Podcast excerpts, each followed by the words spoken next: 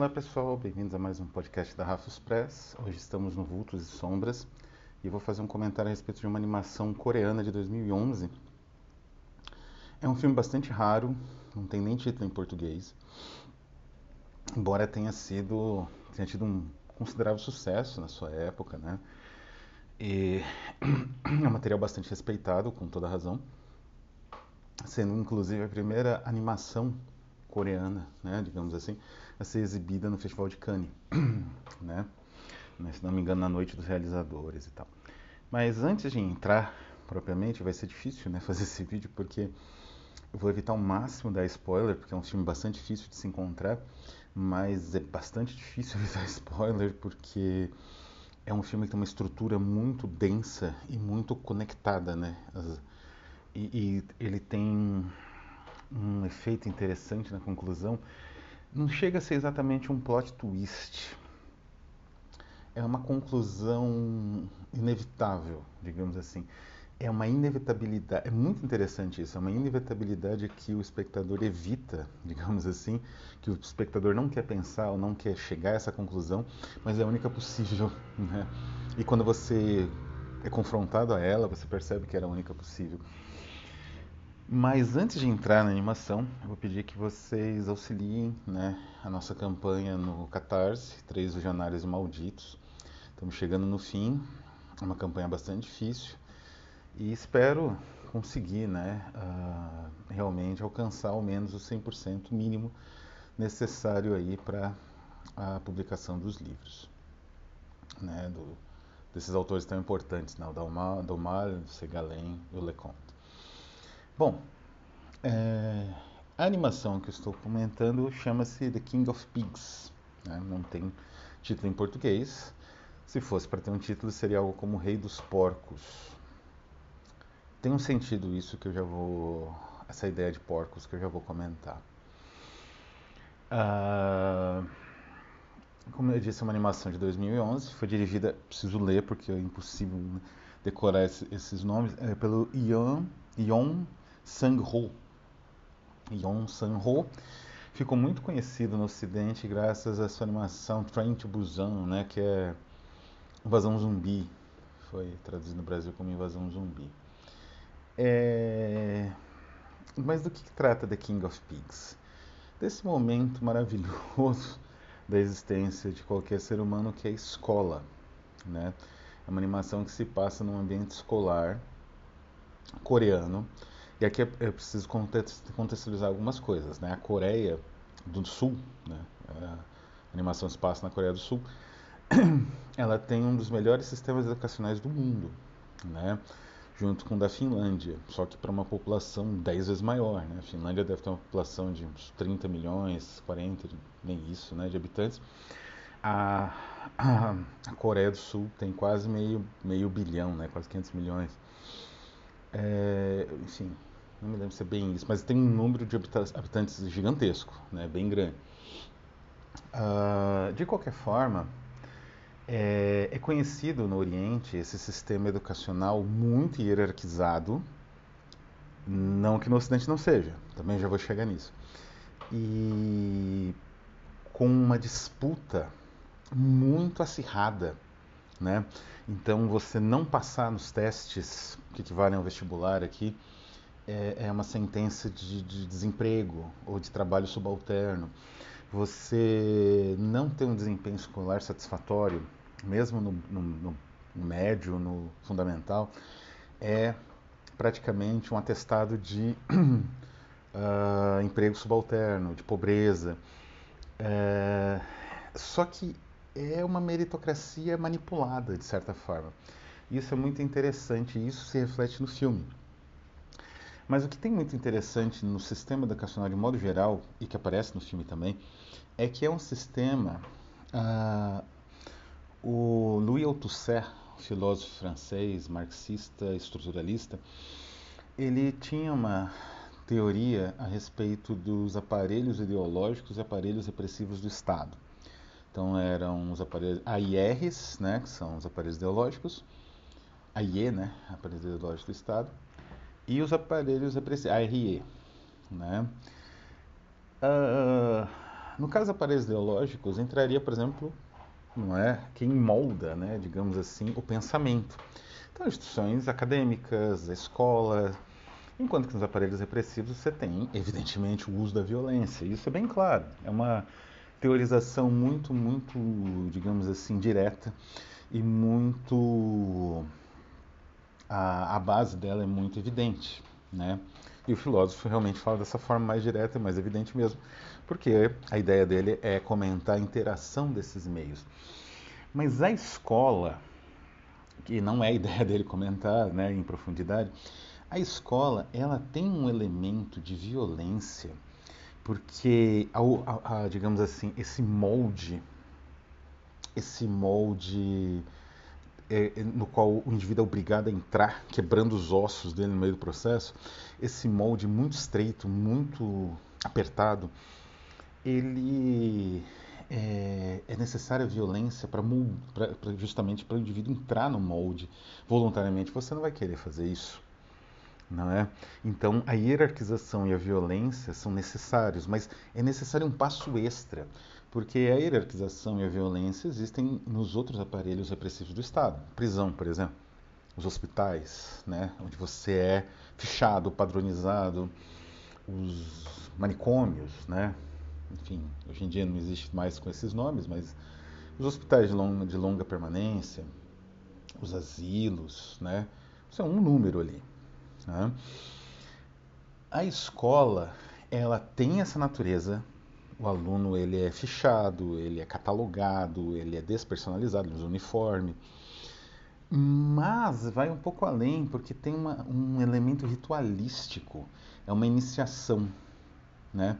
Então a violência que é empregada contra o jovem ali, principalmente o jovem que não se integra de alguma forma nos grupos uh, sociais que vão se desenvolvendo na escola, então ele sofre bullying, né?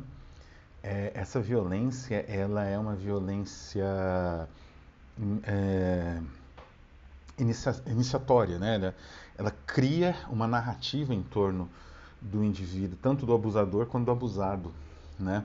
E essa, digamos assim, essa narrativa mítica é a narrativa da exploração, é a narrativa da violência que a sociedade vai impor né, sobre as pessoas para elas continuarem sob o tacão do trabalho assalariado, do patrão. E isso é muito bem estruturado e muito bem demonstrado em The King of Pigs. Né? Então a, a, a escola ela está no meio do caminho. Se eu fosse o Louis Althusser, eu talvez pensasse dessa forma. Ela está no meio do caminho entre um aparelho ideológico e um aparelho repressivo do Estado.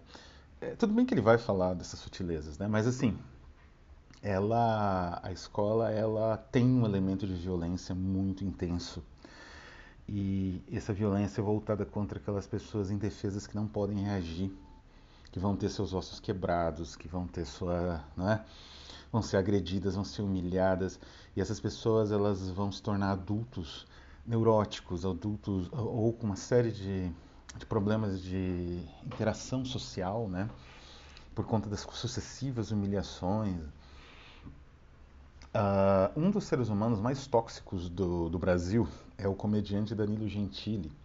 E ele, inclusive, tem um filme sobre essa temática, que não vale a pena ninguém assistir. Eu vi alguns trechos um tempo atrás por conta de uma polêmica né, ao redor desse filme. Mas isso não é importante. O que é importante é que ele sabe disso. Ele era um buller, ele era um indivíduo que perseguia os mais fracos na escola. Parece que isso ele tem consciência e fala, né? E ele comentou, comentava, não sei se comenta ainda, me parece que não, né? Porque, enfim, talvez a pessoa tenha mudado. É difícil, mas talvez. Que o bullying era importante, era bom. A direita tinha muito isso, Flávio Morgenstern, né? Essas pessoas assim. Porque isso tornava mais forte o fraco. Né? Então eles assumem que é um processo de despersonalização brutal e que é um rito de iniciação, né? Então, para você entrar na vida adulta, você precisa ser humilhado, espancado na escola pelos valentões. Isso que vai te, vai te fazer ficar forte para a vida adulta. Forte, não neurótico, suicida, depressivo, etc. Né? Forte na cabeça desse povo. Então, o King of Pigs ele é um anti-Danilo Gentili, né? porque ele demonstra que a, as cenas elas são muito bem estruturadas. Existe um processo hierárquico que é, é, muito bem delimitado, que é mais ou menos assim: existe uma liderança na sala de aula de indivíduos privilegiados. Então, essa ideia da disputa, essa ideia de se preparar para se dar bem né, na, nos exames, é balela, porque os indivíduos privilegiados, ou por serem ricos, ou por serem filhos de políticos, filhos de famílias tradicionais, no caso da Coreia, eles já vão ter o caminho aberto para eles. Eles não vão precisar se matar, né?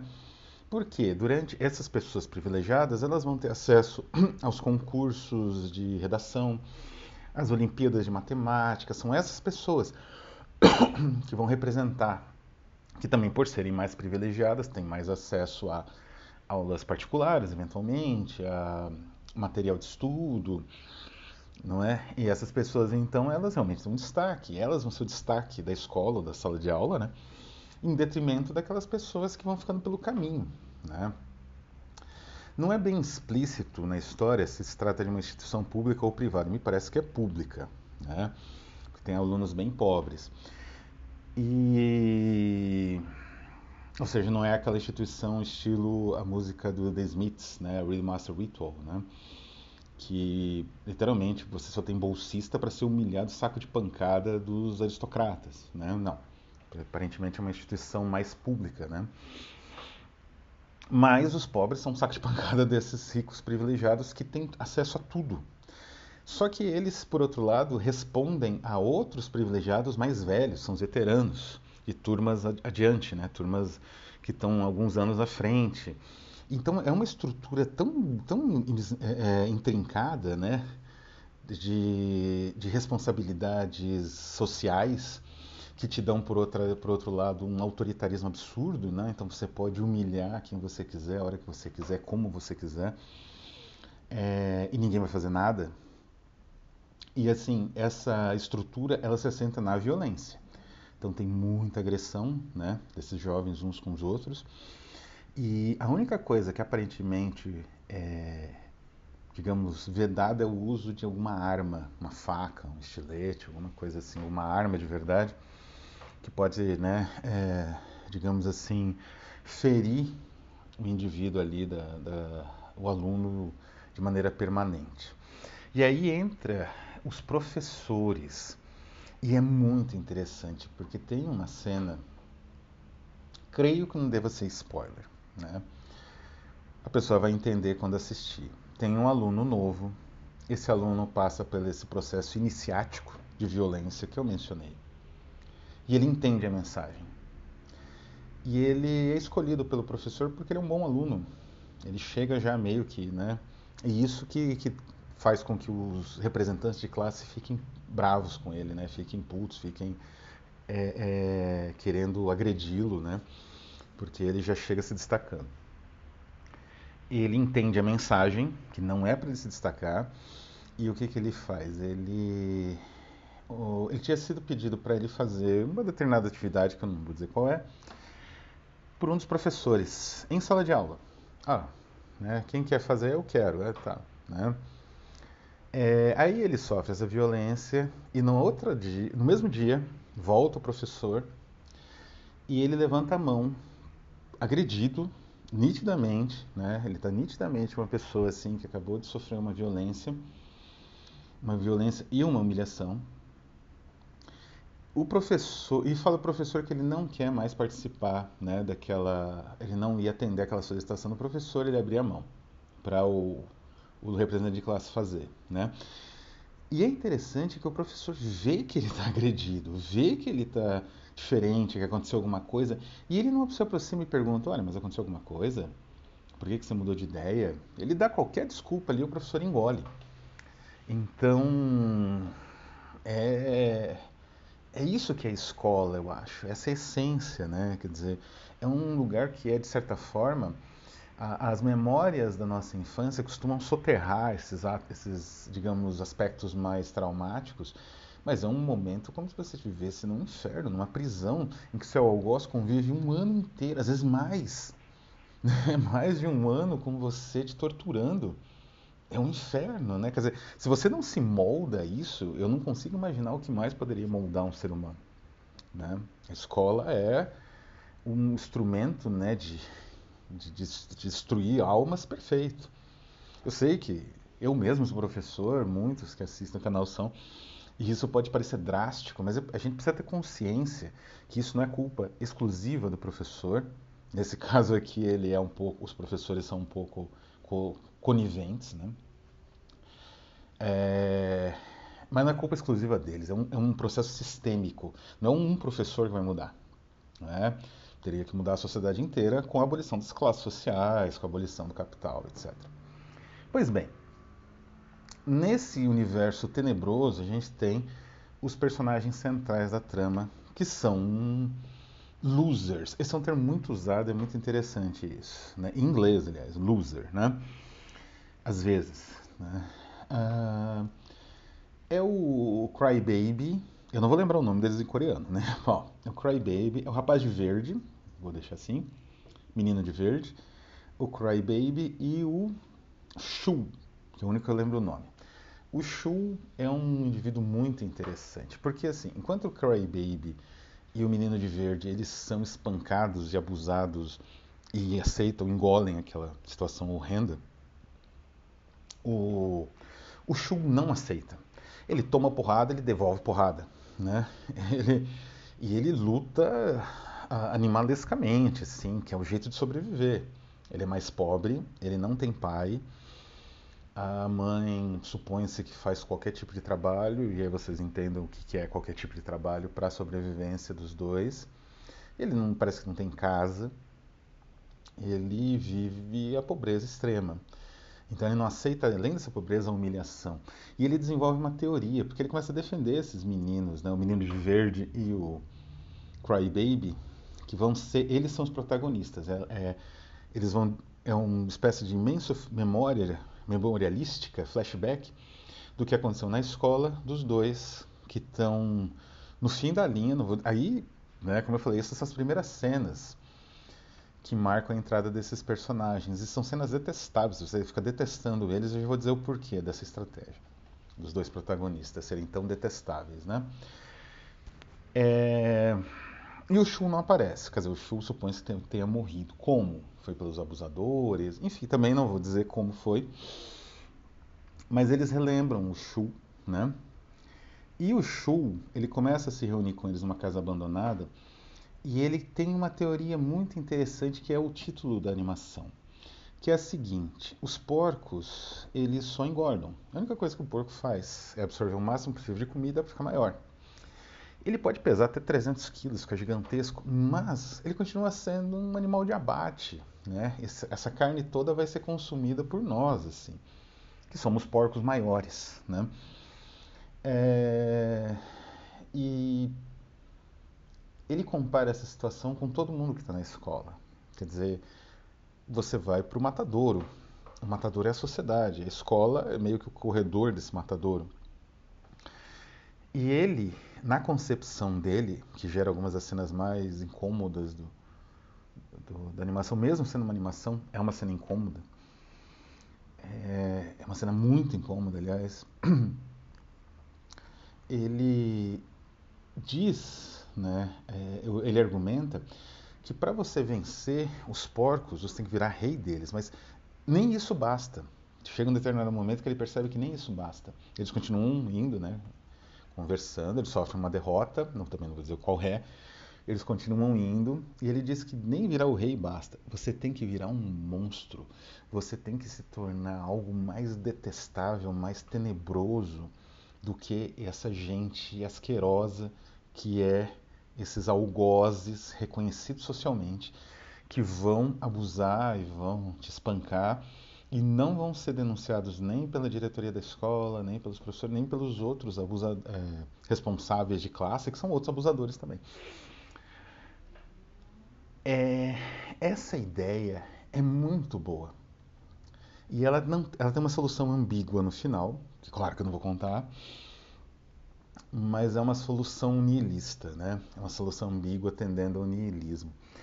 Essa ideia da quebra do ritual. É uma ideia de quebra. Quer dizer, você tem um ritual, você não é que você vai se opor a esse ritual, porque, como eu falei, é sistêmico. Não é que você vai se opor a algo sistêmico.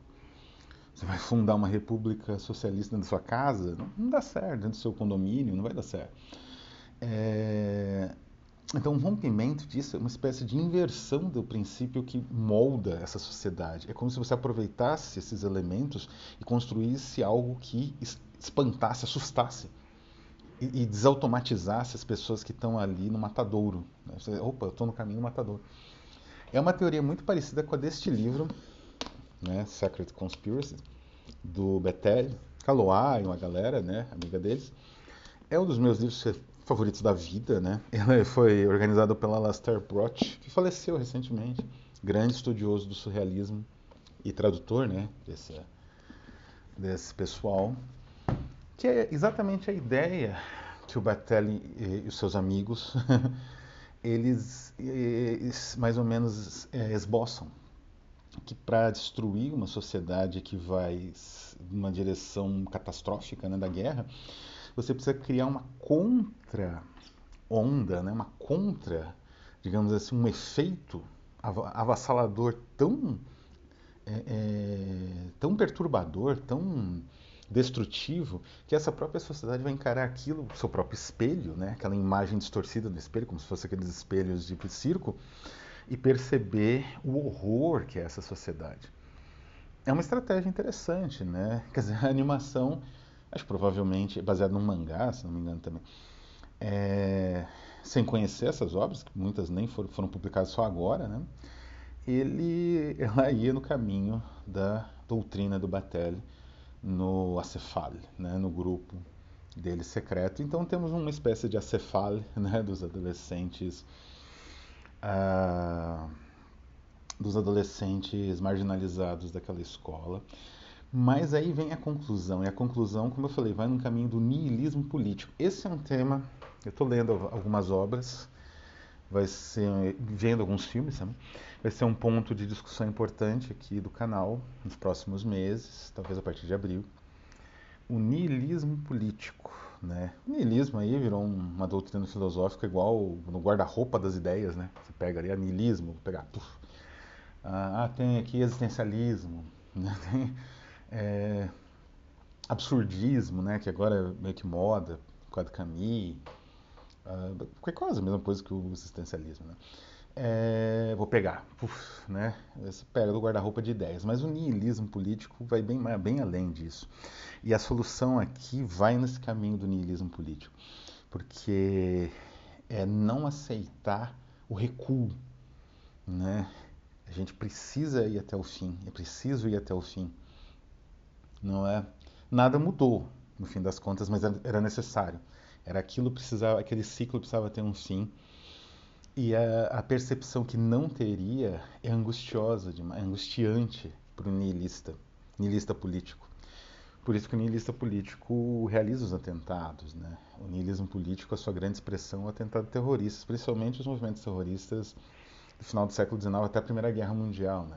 A morte de Francisco Ferdinando tem sido o grande apogeu do niilismo político, aí só uma metodologia, mas sem nem a ideologia original, que é uma derivação das teorias de vanguarda revolucionária, na verdade, grupo secreto revolucionário do Bakunin, né, nos anos 1880, por aí.